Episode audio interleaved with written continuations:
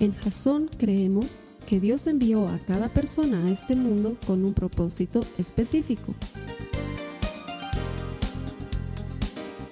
Nuestra misión es ayudarte a que tengas una relación personal con Jesús y a través de ella encuentres ese propósito para tu vida. Queremos ayudarte a alcanzar ese propósito. Es nuestra oración que este podcast te ayude a tener visión, a tener jazón.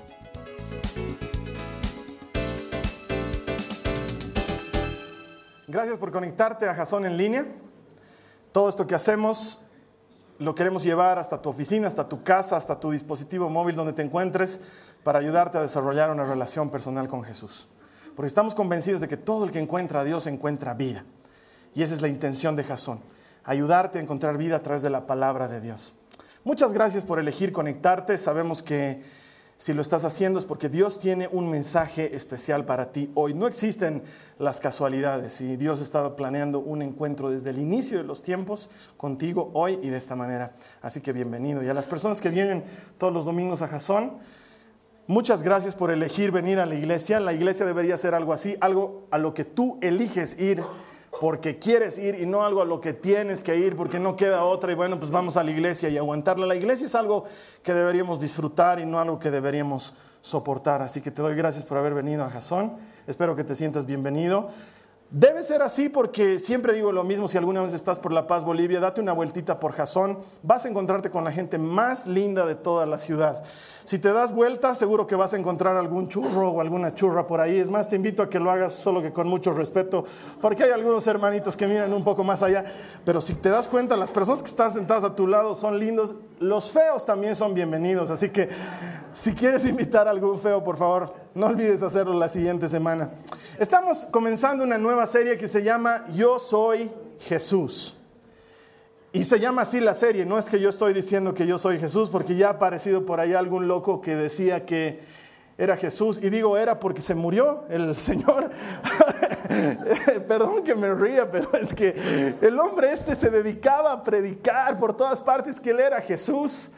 Y se murió. Entonces, no sé cómo van a solucionar ese tema, la verdad es que es bien complicado, pero no es que yo estoy diciendo yo soy Jesús, sino que la serie se llama Yo soy Jesús. Y es que vamos a, vamos a estudiar el Evangelio de Juan durante cuatro semanas, porque es en el Evangelio de Juan en el que Jesús dice siete veces diferentes, yo soy, y nos dice algo más. Por ejemplo, probablemente la más famosa de todas, yo soy el camino, la verdad y la vida. Eso está en Juan. Y también dice, yo soy la puerta. Y eso es una cosa muy, muy especial y muy interesante que no va a formar parte de esta serie, pero que es, que es muy linda de estudiarla. Algún momento la vamos a estudiar. Eh, también dice, yo soy el pan de vida. Y durante esta serie vamos a ver cuatro de esas siete. Vamos a ver, yo soy la resurrección y la vida. He elegido esa como la mejor forma de salir de todas las muertes que hemos estado viendo últimamente, para comenzar con la resurrección. Y luego vamos a ver, yo soy la luz del mundo, el que viene a mí no andará en tinieblas, dice Jesús. Y luego vamos a ver, yo soy el buen pastor. Y vamos a terminar viendo, yo soy la vid y ustedes los sarmientos. Y te aseguro que va a ser una semana espectacular porque el, el objetivo central de esta serie es enamorarte de Jesús y del incomparable poder que hay en su fuerza. Es, es espectacular.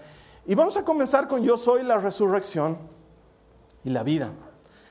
Y esto eh, lo vamos a sacar de el mismo Juan, así que te voy a invitar a que si estás conectado hagas clic en el botón que aparece debajo de mí, vas a poder conectarte a una Biblia gratuita en línea. Los que están aquí pueden utilizar las notas de la prédica o puedes abrir tu Biblia y buscar Juan en el capítulo 11 porque no nos vamos a mover del capítulo 11. Es más, me han dado ganas de predicar a la antigua, así que voy a sacar mi Biblia de papel. Yo también tengo Biblia.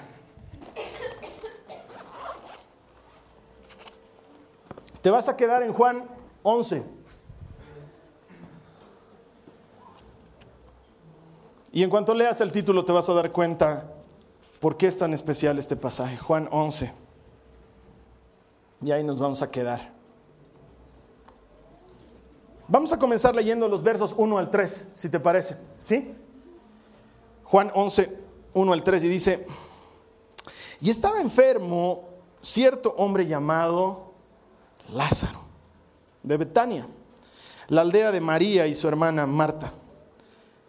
María, cuyo hermano Lázaro estaba enfermo, fue la que ungió al Señor Jesús con perfume y le secó los pies con sus cabellos. Las hermanas entonces mandaron a decir a Jesús, mira, el que tú amas está enfermo. Y probablemente tú estés en ese punto de la vida. Porque si bien eh, es lindo hablar de las cosas buenas y, de las cosas lindas que están pasando en nuestra vida, si somos honestos y nos damos una pausa, la verdad es que mucha gente hoy en día, probablemente muchos de los que están sentados aquí ahorita, están pasando por algo difícil, por algo duro, por algo como lo que le estaba pasando a Marta y María, porque van y le dicen a Jesús, el que tú amas está muy enfermo. Y probablemente alguien que tú amas está muy enfermo. O probablemente ese hijo que tanto amas no está en tu casa o, te está dando muchos problemas o está andando con amistades que no te gustan. O probablemente esa relación con tu pareja que tanto amabas ya no es la misma relación y está destrozada. O el trabajo que tanto amas estás a punto de perderlo. O, o estás en ese punto en el que eso que tanto amas está muy mal. Y en ese punto arranca la Biblia. Nos dice que Jesús estaba no en Judea, sino lejos, y que alguien que él amaba mucho estaba muy enfermo. Y eso es muy duro. Me hace recuerdo una de las cosas más difíciles que me ha tocado hacer como ministro del Evangelio. Hace muchos años atrás, más o menos unos 16 o 17 años atrás, un amigo muy cercano me llama un día y me dice, Carlos Alberto, algo ha salido mal eh, con el embarazo de mi esposa y mi bebé está en peligro, está en terapia intensiva y hemos tenido que hacerlo nacer prematuramente y está muy mal y necesito que vengas a orar. Entonces, eh, esa es la, clase de pedido que no le puedes decir, ya hermano, eh, ¿te parece si nos ponemos de acuerdo para esta semana, qué ratito? No puedes. Tienes que hacerlo ese momento porque es ese momento, la emergencia. Entonces me acuerdo que dejé todo lo que estaba haciendo y fui lo más rápido que pude a la clínica y llegué y la bebé estaba en una incubadora en terapia intensiva neonatal y no se podía entrar a ese lugar y el pediatra me agarra en la puerta y le digo, soy amigo de la familia y me han pedido que venga a orar por esta bebé y me dice, yo ya lo conocía al pediatra y me dice Carlos Alberto, no hay mucho por lo que puedas orar. Esta bebé ha nacido enferma y ha tenido un problema en el cerebro. Ha tenido además meningitis en todo este corto tiempo y no hay mucho que puedas hacer. Y yo le digo, pero ¿y qué pasa si oramos y, y Dios puede hacer un milagro? Y me dice, aun cuando Dios hiciera un milagro, su cerebro está muy dañado y yo te aconsejo que ores por los papás y ores por, por la familia. Porque no hay mucho que puedas hacer. ¿Y cómo sales de una sala de terapia intensiva a ser tú el que les digas a los papás, eh, oremos porque Dios nos haga fuertes o algo por el estilo? Es una de las cosas más duras que me ha tocado vivir sirviendo a Jesús. Y por eso me hace recuerdo lo que está pasando aquí, porque el Evangelio nos está presentando no una situación fácil, sino una situación difícil. Si, si, te vas conmigo al verso 4 del mismo Juan 11, dice, cuando Jesús lo oyó, dijo, esta enfermedad no es para muerte, sino para la gloria de Dios, para que el Hijo de Dios sea glorificado por medio de ella. Y es extraño, pero muchas veces lo que estás pasando es solamente una oportunidad para que Dios haga algo, porque no estoy diciendo ni pretendo jamás de ninguna manera decir que alguna enfermedad o alguna cosa terrible es algo que Dios está mandándonos a nuestra vida para hacer algo, pero sí estoy diciendo que cualquier enfermedad o cualquier problema o cualquier necesidad o cualquier falencia o cualquier cosa terrible es una gran oportunidad para que Dios haga algo. Porque Dios es poderoso y tiene el poder para hacer las cosas incomparablemente mejor de lo que podemos pedir o pensar. Y sin embargo, después de decir esto Jesús, no va a visitarlo a Lázaro, sino que los discípulos ya estaban haciendo sus maletitas para ir y Jesús les dice, tranquilos, nos vamos a quedar un par de días más aquí. Y se quedan. ¿Y qué estaba haciendo Jesús? Nada. de veras, no estaba ahí. Y Jesús no teníamos que ir a Lázaro. Sí, tranquilos, ya vamos a ir, muchachos. Y no se apuraba, pero un poquito en ir. Es más, la Biblia nos dice que esperó cuatro días. O sea, no solamente que esperó a que se muriera, sino que esperó a que estuviera bien muerto. No lo digo yo, lo dice la Biblia. Ni siquiera dice que el cuerpo ya olía mal. La Biblia dice que el cuerpo estaba hediondo. Y me encanta que utilice esa palabra porque nos da una noción clara de lo que estaba pasando. En esa época, mira, no es algo bíblico, es una costumbre cultural de esa época. No es que esto que te voy a contar suceda, sino que era una costumbre en esa época. Era muy normal que se crea que el espíritu de la persona que había muerto se quede tres días merodeando alrededor de su cuerpo por si es que había la posibilidad de volver, ¿sí? Pero el cuarto día ya estaba muerto, muerto. Esta era una costumbre propia de la época y Jesús esperó cuatro días. Y cuando cuatro días pasaron, recién habló con sus discípulos y les dijo, volvamos a Judea. Y sus discípulos le dijeron, no puedes, era que nos digas dónde era el problema. En Judea todos te quieren matar. Si vamos allá, te van a matar. Y él les dice, tenemos que ir a visitar a nuestro amigo Lázaro. Está durmiendo. Y entonces los discípulos empiezan a charlar entre sí, si está durmiendo lo dejaremos dormir porque con eso va a mejorar y siempre un enfermo cuando duerme mejora y se le pasa. Y entonces Jesús escucha todo eso y les dice, yo me imagino que si hubiera sido mexicano les hubiera dicho, de poca está muerto. o sea, ya se murió y tenemos que ir a Judea. Y el buen Tomás, siempre dudando, nos sale con su frase sarcástica, irónica, bueno, pues vayamos a morir con él. y yo creo que todos lo miraron ahí a Tomás como que, ¿de qué estás hablando? Pero la verdad es que ante cosas de este estilo, muy probablemente nos encontremos con que los que estamos muertos somos nosotros. Quizás como Tomás estás muerto en tus dudas. Mira lo que dice la Biblia. En el versículo 16, Tomás llamado el Dídimo, que quiere decir gemelo, no es, no es un nickname o un apodo para un, no sé, un cantante de rap de esos que hay hoy en día, el Dídimo con usted, ¿no? Ok, mal chiste, pero... Me voy a divertir con o sin ustedes, da lo mismo. Ok, Tomás llamado el Dídimo dijo a sus condiscípulos, vamos nosotros también para morir con él. Tomás se caracteriza por ser un tipo que duda, siempre. De hecho, aquí su frase es así irónica porque, ¿cómo que está muerto y para qué estamos yendo? Bien que sabemos que Jesús se trae algo entre manos y está dudando y es normal. Eh, la vida espiritual no se aleja. De hecho, eh, ayúdame, levanta tu mano si tú alguna vez has tenido dudas espirituales. Por favor, dame una mano. Gracias. Los que no han levantado la mano pueden quedarse tranquilos ahí puliendo su aureola mientras hablo con la gente normal, porque es normal tener dudas espirituales. Has estado orando, orando, orando por algo y en lugar de que suceda por lo que has estado orando, sucede lo contrario. Has estado creyéndole por algo a Dios y nunca pasó y de repente dudas y dices, Dios, pero si he estado orando, ¿no se supone que deberías haber respondido a mi oración?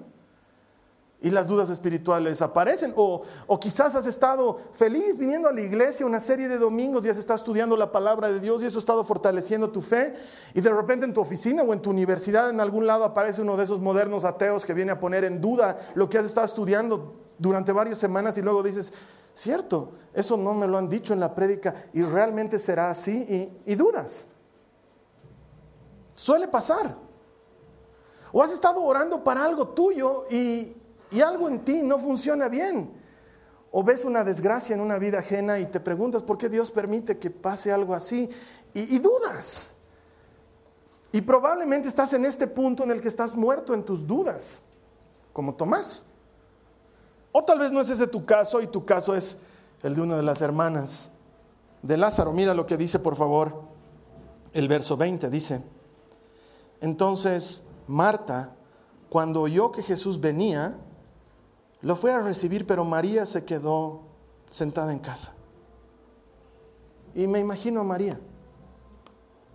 Lázaro ya está muerto, entonces, eh, ¿para qué siquiera molestarme en ponerme de pie y salir a saludar a Jesús?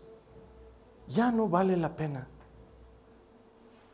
Es, es la muerte por el desánimo. Estás tan desanimado que ya, ya no sientes ganas de hacer nada. Me toca tan a menudo hablar con esposas, sobre todo mujeres que dicen, ya, ya no quiero hacer nada por mi matrimonio, ya, ya lo he hecho todo, ya ni siquiera vale la pena ya ni siquiera vale la pena. El otro anda ahí campante mostrando a su nueva mujer y ya no vale la pena.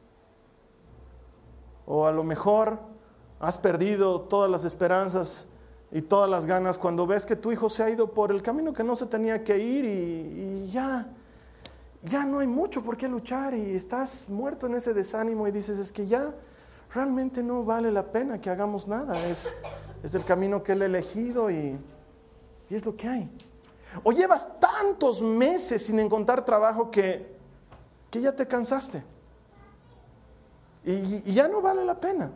Has repartido currículums como si fueran volantes de fiesta rave y nadie te llama. Y, y, pasa el tiempo y vienen las dudas y dices, ya estoy mayor, cada vez es más difícil conseguir trabajo para mí y alguien te llama y te dice, fulanito, te cuento que en la empresa del sutano están necesitando a alguien como tú y, y ya ni llamas porque dices, ya, ¿para qué? Y te dejas ganar con el desánimo. Tal vez estás en ese punto de tu vida, atrapado, sin salida. Marta sale corriendo y María dice, ¿cuál es la diferencia? Lázaro igual está muerto.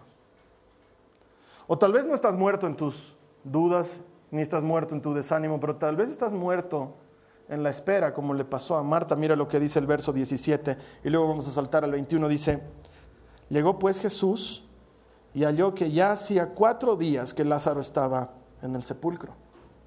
Y el verso 21 dice, y Marta dijo a Jesús, Señor, si hubieras estado aquí, mi hermano no habría muerto. Y tal vez tú también ya te has cansado de esperar. Tal vez eres una de esas chicas que está soñando con que aparezca el elegido y nunca aparece y todas tus amigas se casan, todas, todas se casan. Algunas ni con el elegido, con el que puedan se casan. Pero tú que estás honrando a Dios y que le estás creyendo y que no quieres desperdiciar tu vida, Sientes que, como dicen vulgarmente por ahí, el tren se te está pasando y la presión social es horrible y la presión de tus padres es horrible y esas tías que nunca se casaron te presionan y estás cansada de esperar porque todos se casan, todos, menos tú, y te cansas de esperar. O tal vez eres una de esas personas que está casado y todo el mundo, porque Dios mío, ¿cómo friegan a la gente? Si no te casas, ¿que cuando te casas? si te casas que cuando el bebé. Y entonces ya estás amartelada porque no viene el bebé. Y todos tienen bebés, todos. Es más, ves que hay gente que no quiere tener bebés y tienen bebés. Y los regalan a sus bebés y los dan en adopción y tú dices, yo me muero por tener uno y hay gente que los tiene en los ramilletes y los desperdicia. Y horas y horas con tu esposo y ayunas y nunca viene el bebé. Nunca llega. Y todo el mundo encima friega, ¿no? Mm, flojitos, mm, no viene el bebé. Y solo Dios y tú saben cuánto duele esa puñalada en tu corazón porque lo quieres y no viene. Y la espera mata. O tal vez eres una de esas personas que está esperando ansiosamente ese ascenso que te han prometido y te han dicho, sí, dentro de poco te vamos a mover de lugar o te vamos a pagar un poco más. Y pasa el tiempo y nunca te ascienden y lo único que aumentan son tus responsabilidades y todos empiezan a avanzar y todos empiezan a ganar más y tú te sientes como quedándote atrás y, y la espera te está matando. Y tristemente empiezas a compararte con tus compañeros de colegio que tienen la misma edad que tú y como ves que ellos han avanzado en sus empresas o en sus emprendimientos o en sus negocios y tú te estás quedando, de repente sientes como que, que la espera te está matando. Y dices, ¿cuándo va a ser mi momento? ¿Cuándo va a llegar mi lugar? Y si nunca has estado esperando algo, no sabes lo doloroso que es. Yo me acuerdo que muchos años atrás, cuando recién me había casado, este año cumplo 10 años de casado, y cuando recién me había casado, estaba recién casadito la Carly, que es mi mejor amiga, es testigo de cuánto sufría yo porque estaba en un momento en el que me tocaba esperar. De repente en mi congregación me suspendieron y me suspendieron de predicar, entonces no podía predicar. Entonces recién le encontré sentido a la sabia frase de Maradona que decía, me cortaron las piernas. Digamos, no, porque lo único que sabía hacer bien era lo único que no podía hacer. Me suspendieron de predicar. Y veía cómo otros predicaban y yo decía, yo podría estar ahí predicando y podría estar haciéndolo bien. Y la Carly me veía sufrir y me veía llorar y le decía algo que en esa época tenía mucho sentido, pero que lo voy a adaptar para que me entiendas hoy. Le decía, sin ánimo de ser fanfarrón, pero me siento como Cristiano Ronaldo en la banca de suplentes. Sé que puedo entrar al partido y hacer la diferencia y el técnico no me mira. Y ya estoy cansado. Si alguna vez has estado esperando que algo pase y no pasa, tú sabes cuánto duele. Es horrible. Y ahí está Marta. Señor, si hubieras llegado antes, si hubieras llegado antes, mi hermano no se habría muerto. Pero te tardaste. Y quiero que entiendas una cosa. El que Dios se demore en tu concepto no quiere decir que Dios te haya dicho no una aparente demora de Dios no significa no. Dios hace las cosas en un tiempo diferente al que nosotros lo hacemos. Y se mueve de una forma completamente distinta. Lo increíble, y por eso quería utilizar mi Biblia, es que todo lo que aparece en la página 812 cambia completamente cuando das la vuelta. La 813 cambia completamente todo. En el 812 todo era muerte, pena, llanto, hasta Jesús llora. Y das la vuelta a la página 813, Lázaro resucita, fiesta, alegría. Es increíble, pero para Dios es así. Es un cambio de hoja. Él no está preocupado y dice, ¿y ahora qué hacemos? Cuatro días que está muerto allá adentro, ya está hediendo, sí, debe estar hediendo mal, ¿cómo vamos? Él no está preocupado. Dios puede hacer las cosas incomparablemente mejor de lo que podemos pedir o pensar. La 812 es una cosa, pero la 813 es una historia completamente diferente. Entonces volviendo a mi historia del principio, entré a terapia intensiva, me hicieron vestir con la bata que te hacen vestir y me pusieron el barbijo y el gorro y las botas especiales. Y obviamente no podía tocar a la bebé por razones obvias. Pero me puse a orar encima de la incubadora y le dije, Señor, yo sé que yo no puedo hacer nada. Y sé que el médico dice que no hay nada por hacer, pero sé que tu palabra dice que todo lo que te pidamos en tu nombre tú lo harías. Y yo te pido que le des una oportunidad de, vivir a esta niña. Fue lo poco que me dejaron orar. Estaba en una sala de terapia intensiva. Salí de ahí, oré con los papás no me animé siquiera a decirles nada de tengan fuerza, esto es difícil. No, oré, Señor, dales fuerza en el nombre de Jesús y su hija va a estar bien. Y chao. Y esa niña hoy tiene 17 años y es una niña normal, vive feliz, está a punto de salir bachiller y todo lo que parecía que era un daño en su cerebro retrocedió y se arregló y Dios hizo el milagro que el médico pensaba que era imposible de que se haga. Porque cuando Dios toca la vida de alguien, la página 812 es una desgracia, pero la 813 siempre le va a dar gloria. Y siempre va a servir para que él haga algo poderoso. Dios es así. No lo hice yo, no lo hizo la oración, lo hizo la resurrección y la vida. Porque la resurrección y la vida no es un evento. La resurrección y la vida es una persona. Es algo completamente diferente. No es algo que sucede, es alguien que te visita. Mira por favor lo que dice Juan 11, 23 al 26. Seguimos en el mismo capítulo. Está hablando con Marta y le dice, tu hermano resucitará. Le dijo Jesús. Marta le contestó, yo sé que resucitará en la resurrección en el día final. Jesús le contestó, yo soy la resurrección y la vida. El que cree en mí, aunque muera, vivirá. Y todo el que cree en mí, no morirá para siempre. ¿Crees en esto? Él es la resurrección y la vida. Si te das cuenta, no le dijo, puedo resucitar a tu hermano. Le dijo, yo soy la resurrección y la vida. Quiero que te ubiques de este panorama porque después de hablar con Marta, la resurrección y la vida empieza a caminar hacia la tumba. Y abran paso porque no está viniendo cualquiera, está viniendo la resurrección y la vida. Y les manda a sus discípulos, quiten la piedra. Señor, debe estar hediendo, tú cállate, quita la piedra. Porque no estoy viniendo a resucitar a Lázaro. La resurrección y la vida ya está en este lugar. La resurrección y la vida no es algo que pasa, es alguien que viene. Y Él tiene poder para transformar lo muerto en algo con vida. Y probablemente tú ahorita estás muerto en tus dudas, o muerto en la decepción y el desánimo, o muerto en la espera. Y Jesús, que es la resurrección y la vida, está aquí para decirte, cambiaremos de página. Vámonos de la 812 a la 813.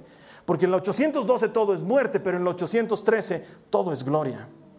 Y no te estoy diciendo que en el 813 no va a haber dificultad, no te estoy diciendo que en el 813 las cosas no van a salir mal, te estoy diciendo que en el 813 Dios va a hacer algo. Dios va a hacer algo y va a hacer algo sorprendente. Porque no estamos hablando de yo soy el paramédico, estamos hablando de yo soy la resurrección y la vida. Y es interesante, pero cuando Lázaro está en la tumba, Jesús manda a los discípulos a que corran la piedra. Pero cuando Jesús está en la tumba, las mujeres están bien preocupadas por quién les va a recorrer la piedra.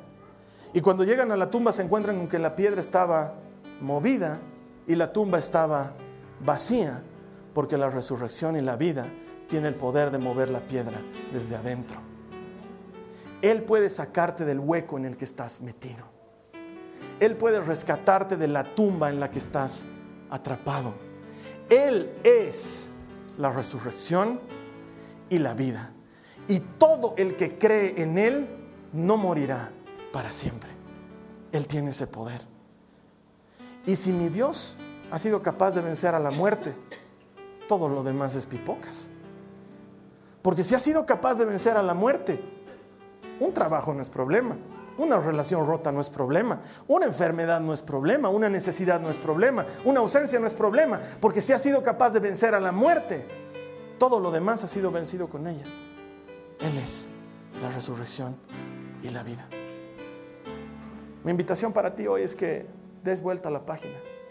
A lo mejor tú estás trancado ahí en la 812. Y en la 812 todo es llanto y pena y se ha muerto y pero cambiando de página, solo cambiando de página, solo moviéndote al 813, toda la situación es diferente. Él es el único que puede espantar tus dudas y sanar tu desánimo y mostrarte que tu espera nunca ha sido en vano. Él es la resurrección y la vida. Y Él tiene el poder para transformar toda circunstancia. Es lo que Jesús hace es su estilo de trabajo. Me encanta cómo termina este pasaje porque Jesús habla y dice, Señor, te doy gracias porque me has escuchado. Lo puedes leer ahí en tu casa. Te doy gracias porque me has escuchado. Lo digo por toda esta gente que está aquí. Porque Lázaro tenía que morir para que haya una resurrección. A veces tiene que haber un quiebre para que haya una sanidad. A veces tiene que haber un despido para que haya un ascenso. A veces tiene que haber un corte para encontrar a alguien mejor. A veces eso tiene que pasar. Y duele, pero es mucho mejor. Y Jesús sabía que esto iba a doler, pero también sabía que la alegría iba a ser increíble. Jesús cuando llora en este pasaje no llora por que le dio pena que se murió Lázaro, porque no tendría sentido si en unos minutos más lo va a resucitar. Jesús llora porque entiende que la gente tiene problemas de creer en Él. Y tal vez ese es tu caso. Quizás el problema hoy no es que Jesús no pueda dar vuelta a la página de la 812 al 813. Quizás el problema es que tú no le crees. Porque él termina de hablar con Marta y le dice, ¿tú crees esto? ¿Crees que puedo? ¿Crees que lo voy a hacer? Porque eso es lo único que necesitamos para que la resurrección y la vida haga lo que mejor sabe hacer. Transformar todo lo que está muerto en algo que está vivo. Hazlo ahora. Acércate a Él. Déjate abrazar por su poder que excede nuestra capacidad de entender lo que es posible y lo que es imposible. Déjale a Él que haga lo que mejor sabe hacer. Llamar vivo a lo que antes otros han llamado muerto. No sé cuál es tu caso, no sé si estás pasando por una enfermedad o a lo mejor tu vida está muy bien y todo está marchando sobre ruedas, pero sí te puedo garantizar una cosa. Con Jesucristo Aún las mejores páginas 812 se transforman en las mejores 813, porque Él es capaz de transformar nuestras circunstancias y llevarnos algo mucho mejor. Él es la resurrección y la vida, y todo el que cree en Él no morirá para siempre. ¿Crees esto? Me va a encantar verte aquí la siguiente semana. El Señor tiene otro mensaje especial. Entrégale tu vida y dale tu corazón y deja que Él resucite todo lo que se ha muerto allá adentro es su especialidad, lo viene haciendo desde el inicio del tiempo y lo seguirá haciendo en tanto haga, haya necesidad de tener vida. Voy a estar esperándote aquí la siguiente semana. Estoy seguro que el mensaje que Dios va a tener para ti va a cambiar tu vida. Te veo aquí y muchas gracias. Que Dios te bendiga. Amén. Esta ha sido una producción de Jason Cristianos con propósito. Para mayor información sobre nuestra iglesia o sobre el propósito de Dios para tu vida, Visita nuestro sitio web www.jason.info. Allí encontrarás muchos recursos para animarte en tu relación con Dios, enseñanzas, nuestro blog, prédicas y mucho más. Te lo deletreamos www.jazon.info. También puedes visitarnos en nuestro sitio en Facebook www.facebook.com com barra. Que Dios te bendiga abundantemente. Muchas gracias.